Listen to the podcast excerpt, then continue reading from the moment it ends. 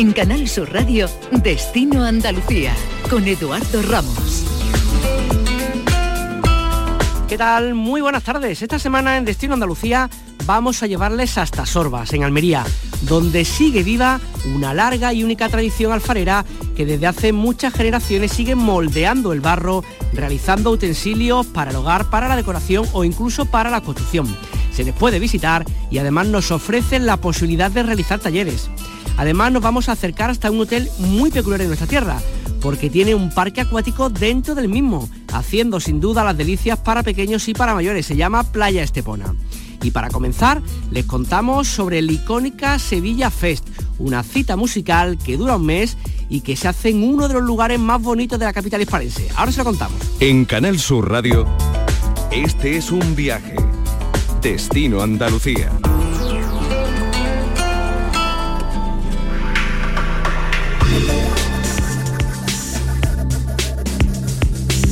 Casi 80.000 entradas vendidas a día de hoy. Icónica Sevilla Fest está recibiendo a miles de personas. Se habla de hasta casi 55.000 de fuera de Sevilla, más todos aquellos que son de la capital o de la provincia. Muchas de ellas, miles de ellas de fuera de nuestras fronteras, sobre todo de toda Europa.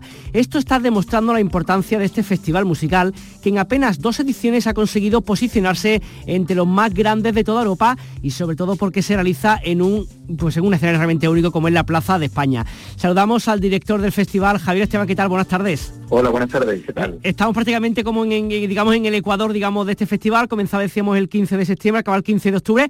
¿Cómo podemos hacer un balance de estos primeros 15 días prácticamente de, festival? Bueno, pues un balance eh, bastante bastante feliz de, que, bueno, de los números que, ahora mismo repasaba. Eh, es verdad que ya hemos pasado, al final no, eh, estamos cercanos, ya hemos pasado, estamos en 81.000 entradas y el ritmo sigue bastante alto y, con, uno, con, con unos porcentajes de, gente de fuera bastante bastante interesantes, a la vez que sorprendente y la verdad que feliz porque bueno lo mejor es que todos los conciertos están saliendo bien la gente se está yendo feliz de, disfrutar de los mismos en, un espacio tan tan incomparable como es la Plaza de España y bueno y los propios artistas no que, es una cosa bastante interesante que, que se van y nos dejan siempre su sus palabras de, agradecimiento y de, haber disfrutado igual que nosotros de, ese recinto. Eh, las personas que no lo sepan, se está, celebrando este festival, como decíamos, en la Plaza de España, claro, hemos visto las fotografías, ¿no? Un lugar, pues eso, es maravilloso, con el escenario puesto, las sillas y todo. Eh, mm, aparte, digamos, de la música, que no es poco, también eh, hemos podido ver que hay un espectáculo de luces, ¿no? Sí, este año hemos, presentado Icónica Live, eh, y en conmemoración del 30 aniversario de la Expo 92 pues hemos hemos, eh, hemos construido este, este, espectáculo basado en, ese espectáculo del lago que, cada noche hacía la delicia de todos los visitantes y que a través de la inteligencia artificial la luz, el sonido y el agua pues se hace un recorrido desde ese 92 hasta ahora eh, de la mano de, Volcán Prodigioso que es una empresa especialista en inteligencia artificial y que está haciendo eh, uno de los reclamos los días que no hay conciertos, eh, aunque en los días de concierto también hacemos, eh, lo, ponemos para que la gente que, accede, que, acude a los conciertos pueda, pueda disfrutar de ellos. Viendo un poquito el cartel de lo que os queda de aquí hasta el próximo día 15 de octubre, vemos a nombres como Izal, Poveda, Juanito Macandé o incluso Leiva, que creo que tenía todas las entradas vendidas, ¿no? Sí, eh, la verdad es que todavía nos queda mucho, como decía, estamos casi en el Ecuador. Eh, bueno, este viernes estaremos con, con Casey hoy y mañana sábado con Leiva, que tiene todo, todas las entradas agotadas, 8.000. Ya sé que te puedo usar, que te hago un poco de publicidad. No tienes nombre ni pasado, nunca te hubiéramos casado pero bueno, de todas maneras, a partir de ahí te queda todavía lo que decía Fondo Flamenco y, Juanito Macandé, que parece que también van a agotar sus entradas.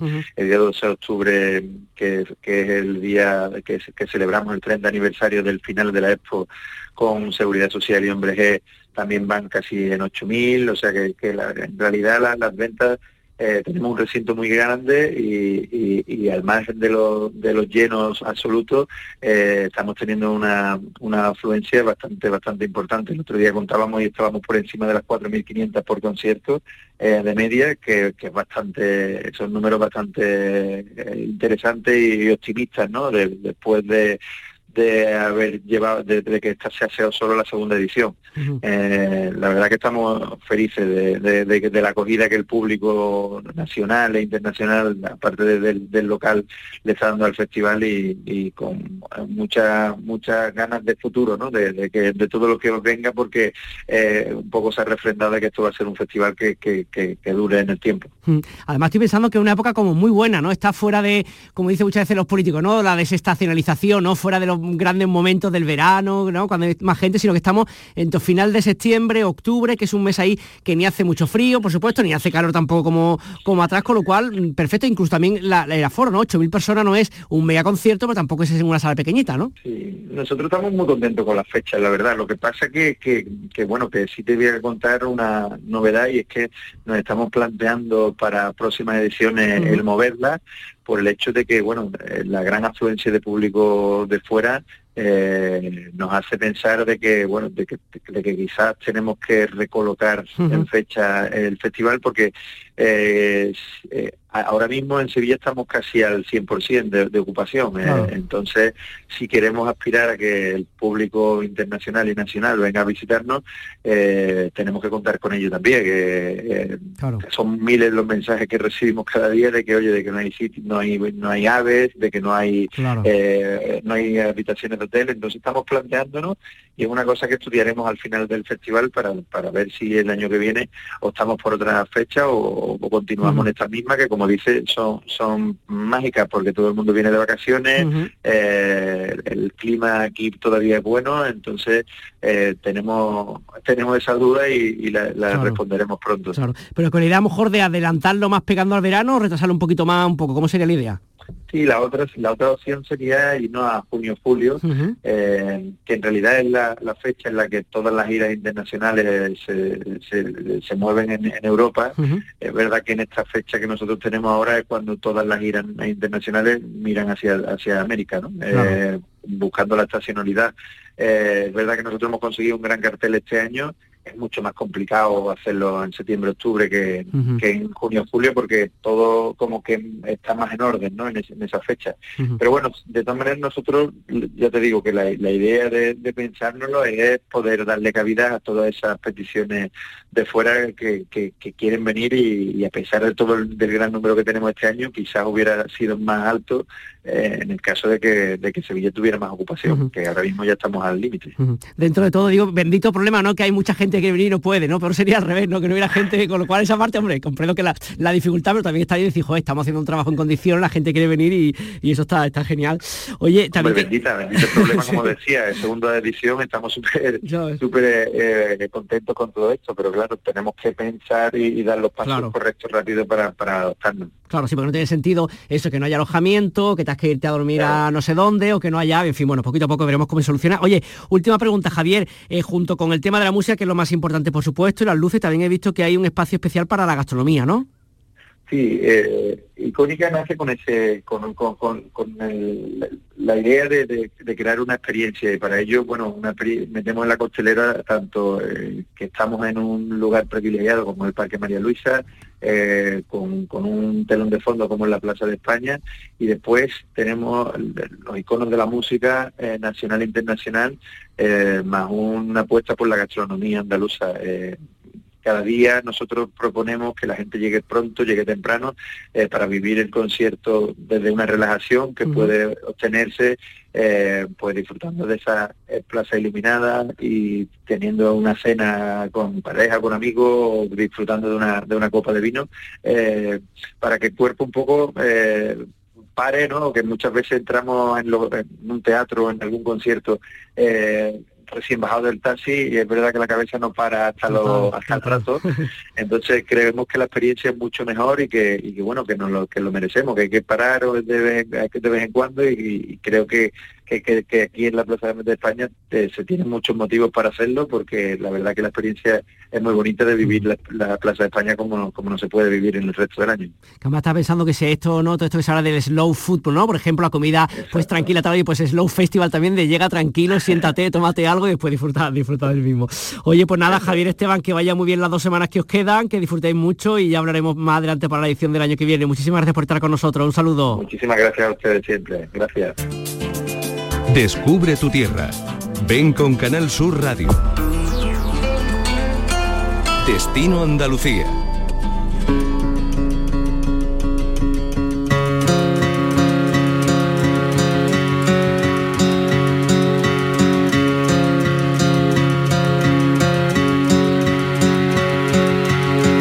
Les hablamos ahora de una alfarería tradicional y familiar que continúa con el legado heredado de sus antecesores, modelando la arcilla de la misma forma que lo hacían nuestros antepasados.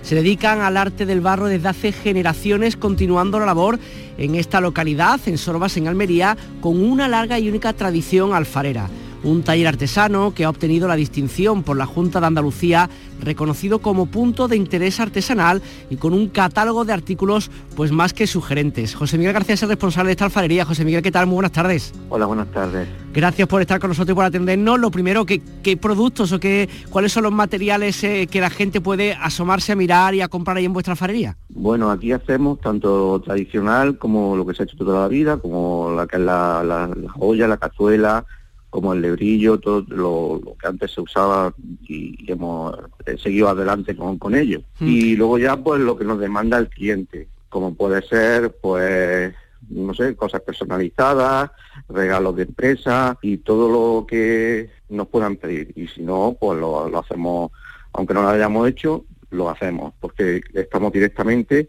pensando en el cliente y por eso mm, seguimos para adelante, porque no, no, no, no, no nos encallamos en en decir, no hacemos cuatro productos y en estos cuatro productos tenemos que venderlos. Que José Miguel estaba pensando que, vosotros ahí en, en, Sorbas, creo que bueno, es una tradición enorme de alfarería que llegaron a tener, si no me equivoco, hasta casi 50 alfarerías y hoy sois prácticamente de, los pocos que quedáis, ¿no? Sí, quedamos la, que es nuestra familia, de Alfarería Juan Simón, y bueno, pues aquí estamos siguiendo con, con, la tradición de, la alfarería, por eso renovándonos y haciendo cosas nuevas y siempre pues teniendo presente lo que el cliente demanda, que es lo que yo creo que por eso seguimos para adelante. ¿Y qué ha pasado? ¿Que han cambiado los hábitos? ¿Que ya no consumimos tanto barro, digamos, tantos objetos que hacéis? ¿O qué ha pasado un poco para que, para que mm, digamos, de todos los que erais quedéis solamente vosotros? Bueno, yo eh, lo que más bien pasó, pasó bueno, tanto de haber tanta alfarería, fue bastante, lo que más problema hubo fue el plástico. Al venir el plástico, pues entonces, claro, mm, bajó mucho lo que es la alfarería, porque antes no existíamos que lo que era el todo para eh, lo que es tinaja y cosas así, pues era todo, todo era barro, mayoritariamente, barro o, cobre o cosas, lo que se, hacía, pero el plástico fue lo que ya bajó un poco ya la, alfarería. Y luego también hubo también unos años apretados que la gente se fue a Barcelona, la emigración a Barcelona y a Alemania. Y luego ya pues vinieron ya con, edad de jubilación. Oye, en vuestro caso, mm, como decíamos antes, ¿no? La Junta de Andalucía os ha reconocido como punto de interés artesanal. También digamos que, es un lugar donde la gente puede ir a visitaros, además de para comprar, por supuesto, para charlar con vosotros, para incluso hacer talleres, o sea que es un lugar abierto para la ciudadanía, ¿no? Sí, nuestro taller está abierto al público. Aquí, pues, puede, nosotros tenemos lo que es la, exposición y lo que es la donde trabajamos, todo, todo unido, y entonces, pues, bueno, nos pueden también decir alguna duda que tengan, cualquier cosa sobre sobre la alfarería, sobre el barro, sobre lo que, sea. Estamos aquí dispuestos a todo, bueno, al, cliente. Y luego pues también hacemos lo que es cursos, o más bien talleres. Nosotros hacemos talleres pues, bueno, aquí hay muchos ingleses por aquí por alrededor, y hacemos talleres en ingleses, o en ingleses o quien sea. Y luego también eh, por parte del ayuntamiento también hacemos lo que es talleres a personas jóvenes, a bueno, personas jóvenes o quien se apunte lo que es aquí a la escuela cultural. Ahora, pues, desde el Ayuntamiento de Sorgas, pues empezarán lo que es dentro de dos semanas un, curso de cerámica impartido por nosotros, como una escuela cultural, como si fuera deporte, como si fuera otra cosa, pero aquí, por las raíces de la alfarería de Sorgas, también van a estar presentes también en los talleres de, extraescolares. Que además está pensando en una tierra tan tan turística, ¿no? Como es Almería en distintos en distintos momentos del año y en distintas partes de la misma. También imagino que habrá mucha gente que podrá pasarse, no sé, estoy pensando a lo mejor el tema de los cruceros, gente que llegue a los cruceros que pueda visitar o gente que vaya mm, con su coche, con sus medios para, para conocer un poco la provincia, poder visitaros allí, ¿no? Sí, nosotros de hecho estamos también eh, integrados también en lo que es la ruta de de los cruceros que lleguen a Almería y bueno, que, es la ruta que van hacia Mojaca y entonces también se paran aquí y podemos, eh, bueno, hacer una demostración y también pues ven todo lo que hacemos. Y luego pues también Sorbas está en, en un enclave muy muy cercano a todo, porque le tenemos Almería a media hora, Mojaca o toda la costa de Vera, Mojaca, Carrucha, también está a 20 minutos, Granada lo tenemos a una hora y cuarto, y es que está en un sitio muy privilegiado. Y entonces, pues eso, que, que bueno, con las redes sociales, con todo, estamos siempre en la alfarería y entonces cualquiera que busque por una alfarería también salimos nosotros. Y saben que, estamos entre en mitad de camino de, de muchos sitios, ¿no? Sí, Oye, José Miguel, que estoy pensando que aquellos que nos estén escuchando de pronto para este fin de semana, para el que viene, o para cualquier momento de, del año que se plantea una escapada por allí, ¿qué se puede hacer? Además de visitar a vosotros en Sorba, ¿qué más cosas podemos hacer en el municipio o cerca del municipio? ¿Qué, le propone a la gente, tú que eres de ahí del terreno, poder hacer mientras están por allí? Bueno, pues Sorba tiene también su atractivo, bueno, Sorba y su comarca.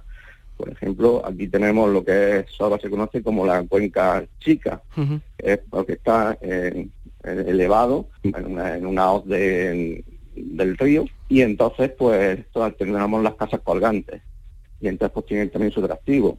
Tenemos también por lo que es lo que es la casa del Duque de Alba, como se conoce, el Martel de Carpio, la iglesia.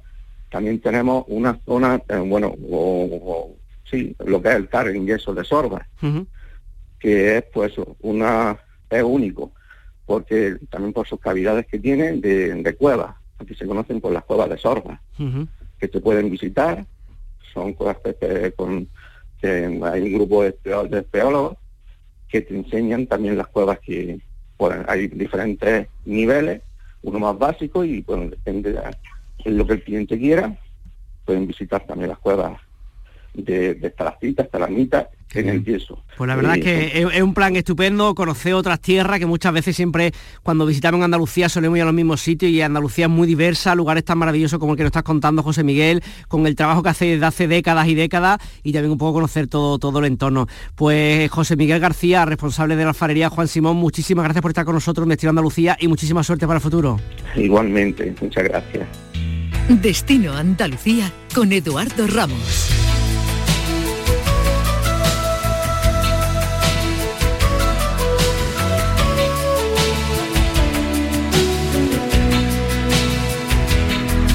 Uno de los destinos más destacados y que marca la tendencia sobre cómo ha ido el sector durante el verano y también durante todo este 2022 son los establecimientos hoteleros situados en la línea de costa. Sin lugar a duda, la Costa del Sol es el gran termómetro turístico de Andalucía. Acompáñennos, nos vamos hasta Estepona, donde vamos a contarles sobre un establecimiento que se llama el Hotel Playa Estepona, perteneciente a la cadena Globales, con 54 establecimientos en nuestro país, siete de ellos en Andalucía y con una propuesta que podríamos calificar como muy específica, ya que entre otros servicios cuenta con un parque acuático dentro de sus instalaciones y bajo el formato de todo incluido. Saludamos a Lidia Díaz, es Relaciones Públicas en el Hotel eh, Playa Estepona. Lidia, ¿qué tal? Buenas tardes tardes. Hola, buenas tardes. Gracias por estar con nosotros. Lo primero, este 2022, lo que llevamos mirando años atrás, año 2021, imagino que muchísimo mejor que años atrás, ¿no? Años pandémicos, sí, Este año muchísimo mejor. Hemos vuelto, como diríamos, a la normalidad eh, de antes. Así que la verdad que este año ha sido bastante bueno. Muy bien. Oye, Lidia, lo primero, cuéntanos un poquito tanto del grupo al que representa, ¿no? De hoteles globales y específicamente al de Estepona, que un poco la particularidad es eso, ¿no? El, este parque acuático que decíamos que tenéis dentro de las instalaciones para gustos de niños pero también de mayores, ¿no? Exacto. Pues nosotros somos una cadena bastante grande y el nuestro está enfocado eh, realmente a un público de todas las edades, porque tenemos el parque acuático dentro, pero el parque acuático está dividido en diferentes zonas. Eh, de las cuales pueden disfrutar tanto niños como adultos. Pues tenemos atracciones acuáticas para mm, adultos, digamos, que necesitan un metro y medio para acceder a ellas y también tenemos una zona específica para, para niños para que nadie se quede sin poder disfrutar del mismo. Y también un, hotel que una de, otra de las particulares que tiene, aparte de eso, mm, recuerdo, si, corrígeme si me equivoco, que tiene, no sé si son hasta cinco edificios con cinco respectivas piscinas, con lo cual un poco para todos los públicos, ¿no? Aquel que quiere un poquito más de follón, la música un poco pues más alta, otro más tranquila debajo de unos pinos más relajado, un poco para, todos los públicos, ¿no? Exacto, exacto. Tenemos varias zonas diferenciadas en el hotel, eh, de las cuales, pues, como usted ha dicho, pues tenemos la, la zona, digamos, un poquito más alejada, que es más tranquilita para familias que no quieren estar en el barullo directamente. Y después tenemos la piscina principal, que aquí tenemos animación todo el día y si lo que quiere es reírse y disfrutar, esa es la suya. ¿Cómo son los perfiles un poco de aquellas personas, de aquellos huéspedes que llegan a, vuestro establecimiento en cuanto a nacionalidades, ¿no? ¿De dónde vienen? Si son españoles, no sé, ingleses, franceses, ¿cuál es un poco el, perfil medio un poco de, vuestro hotel? Pues en su mayoría nos vienen turistas ingleses y franceses, aunque también tenemos mucho, tenemos mucho público nacional la verdad, sobre todo ahora en septiembre, el público nacional viene muchísimo y disfruta muchísimo de nuestras instalaciones, la verdad. Oye, en general, ¿el público qué valora? según la nacionalidad valora unas cosas u otras, no sé, si me ocurre sin tener ni idea, ¿no? A lo mejor español hace más referencia al tema a lo mejor de la comida, el inglés más al tema de, no sé, de las piscinas o, no así. ¿Cómo es un poco el feedback con, la gente que viene a hospedarse con vosotros? Pues en general los clientes valoran muchísimo todo, pero la comida es una de, de las opciones más que, que más se valoran al fin y al cabo, porque como tenemos el buffet libre, tenemos un buffet muy extenso, al fin y al cabo queremos que todo el público pueda encontrar siempre algo que comer. Entonces es muy positivo todo al respecto. También valora mucho el parque acuático. Al fin y al cabo vienes aquí y ya sabes lo que te vas a encontrar, pero nadie se espera que sea un parque acuático como tal. Todo el mundo se suele esperar pues a lo mejor un par de toboganes, un par de piscinas, pero no, aquí tenemos un real parque acuático. Entonces eso los clientes la verdad que lo valoran mucho. Oye, describe un poco a nuestro oyente Lidia en qué consta el parque acuático, qué es lo que tiene exactamente. Pues mira, el parque acuático consta, eh, está dividido en diferentes zonas. En la zona más alejada tenemos un, parque acuático infantil para niños desde, desde bebés eh, hasta tres o cuatro añitos, que es una piscina que no tiene fondo. Eh, entonces ahí pueden disfrutar los más pequeños. Eh, después tenemos otra zona eh, infantil, pero para niños un poquito más grandes, digamos unas edades entre 4, 5, 6 añitos que todavía no dan el metro 20 de altura, entonces tienen esa zona para poder disfrutar, que tienen toboganes un poquito más pequeños, cubos de agua, y después tenemos las dos grandes zonas de, de toboganes grandes, que tendríamos una zona que es a la que llamamos kamikaze, que tienen unos toboganes grandes a los que tienes que acceder con un metro y medio de altura. Y después tenemos el black hole, que son toboganes cubiertos que tú te tiras y acabas en una piscina con un, con un hoyo, digamos. Estas son las zonas de, parque acuático. Claro, que estoy pensando que aquellas personas que se hospeden en el establecimiento, claro, tienen no solamente los servicios de un hotel, con el todo incluido que hablábamos, tienen las piscinas, sino que tienen realmente un parque acuático dentro, incluso también actividades para los más pequeños, bueno, y para los grandes, para todos, ¿no? Sí, claro, tenemos nuestro, nuestro servicio de animación, que tiene tanto un mini club para los más pequeños, para que los padres pues puedan disfrutar un poco también de lo que es el parque sin, sin tener que tener a los pequeños que no se pueden montar en esas atracciones. Entonces, pues eh, tenemos eso y después tenemos animación todo el día, tanto para los más pequeños como para los para los adultos, desde aquagym, eh, waterpolo, dardos, ping pong, tenis, fútbol, tenemos todas las actividades que pueda imaginar. En Lidia hay un hotel como, como el vuestro, ¿no? Que estoy pensando que, claro, es eminentemente veraniego, ¿no? Por, un poco por el clima, por los servicios que tenéis. Cuando llega ya el otoño, el invierno, se reinventa, se reinventa, cierra un poco las puertas. ¿Cómo es un poco, o cómo están las previsiones para los próximos meses ahí en vuestro hotel? Nosotros cerramos, nosotros cerramos el 31 de octubre, pero más que nada porque al ser un hotel tan grande, eh, aquí el clima al fin y al cabo estamos en la Costa del Sol, hace sol, pero en invierno llueve y hace frío, aunque no lo parezca. Entonces nosotros cerramos el 31 de octubre y volvemos a abrir el 1 de mayo. En todo este tiempo nuestra plantilla sigue cuidando de nuestro hotel porque es una instalación muy grande, entonces necesita muchos mimos. Que estoy pensando que ya estaréis lógicamente, ¿no? Acabando la temporada, pensando la temporada que viene, novedades, avances con respecto al año que viene, nuevos servicios, ¿cómo se plantea un poco ya hablando de la primavera, verano del 2023? Pues se plantea con muchas buenas expectativas. Eh, siempre estamos trabajando en mejorar. Ese es uno de nuestros puntos principales, que el cliente esté satisfecho y que el cliente esté contento. Entonces, todos los puntos que nuestros clientes nos puedan eh, aconsejar que podemos mejorar o que podemos cambiar, siempre eh, atendemos sus necesidades. Entonces, al fin y al cabo, siempre estamos intentando reinventarnos y, y hacer propuestas nuevas para que ellos se sientan como en casa. Pues Lidia Díaz, Relaciones Públicas en el Hotel Playa Estepona de la cadena Hoteles Globales. Muchísimas gracias por estar con nosotros en Canal Sur Radio. Muchísimas un saludo. gracias a vosotros. Un saludo. Turismo, viajes, ocio, excavadas. Destino Andalucía.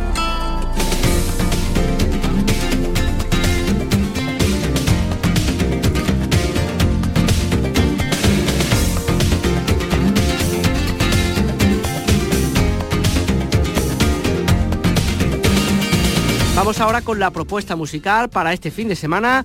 Como cada semana nos lo trae nuestro compañero Fernando Ariza. ¿Qué tal? Muy buenas. Hola Edu, nos vamos hoy y nos vamos rápido, ¿eh? porque llegamos tarde eh, a Zahara de la Sierra, en la provincia de Cádiz. Allí se está celebrando desde las 4 de la tarde el Ecofestival Sierra Sur. Son dos días de música en un lugar único, con un escenario y una zona de acampada en el área recreativa de Arroyo Molinos, rodeado de naturaleza, conocen la zona perfectamente, en pleno Parque Natural de la Sierra de Grazalema. La música la van a poner mañana sábado gente como el Canijo de Jerez, Mario Díaz, La Selva Sur o David Palomar. Y hoy viernes, como decimos desde hace tres horitas más o menos, ya hay artistas en el escenario, algunos conocidos por todos como Juanito Macandé o Miguel Campello, y también bandas gaditanas que buscan su espacio como Flecha Balona o estos que estamos escuchando, encargados de inaugurar el festival, son de Jerez, se llaman Decum y acaban de editar un EP titulado Arrastrándose. Con esta música que nos viene de Jerez llegamos al final de Destino Andalucía. Que disfruten de nuestra tierra. Nos encontramos aquí la semana que viene.